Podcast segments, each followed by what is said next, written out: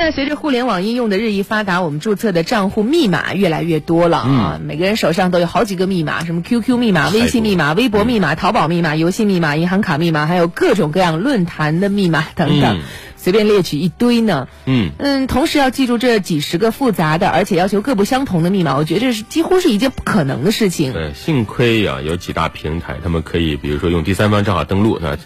腾讯系的全部用 QQ 号登录啊，或者微信登录。所以我现在基本都不设密码了，对吧？就是如果他能够让用手机直接注册，用注册码登录，我都会选择这种方式。但是还是有很多没办法，你必须用用户名和密码登啊。但是从安全的角度呢，你又要设不一样的，对吧？因为你一旦设置一样的话，那一泄露，导致所有账户都会把你给踢走。是，嗯，很可怕。那么现在呢，你设了哪些密码？网络安全公司 NotePass 就公布了一份年度最差的密码列表，来看看大家中枪了没有？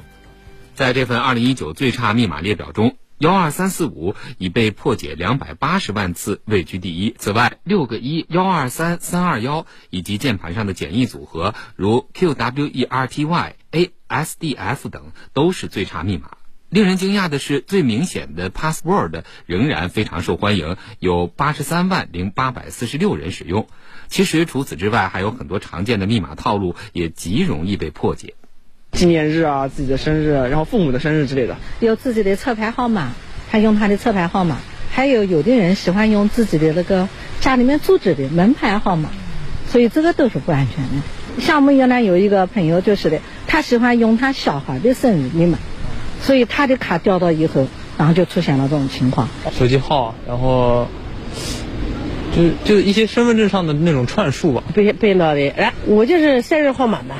安全专家称，使用弱密码或同一套密码用于多个网站，会让用户面临被黑客攻击的重大风险。有数据表明，呃，这个最常使用的密码，呃，前四个，那么就占据了用户群的百分之一，啊。那么前五千个最常使用的密码就占尽了用户这个使用人数的百分之十。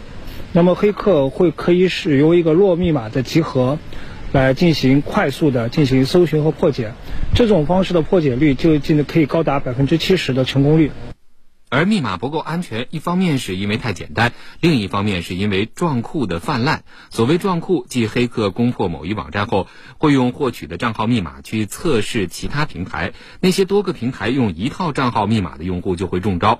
安全专家建议，可以为自己设定多套密码。比如说，工作的时候你使用一个密码，你个人的时个人生活使用一个单独的密码，你的个人理财的账户使用一个单独的密码。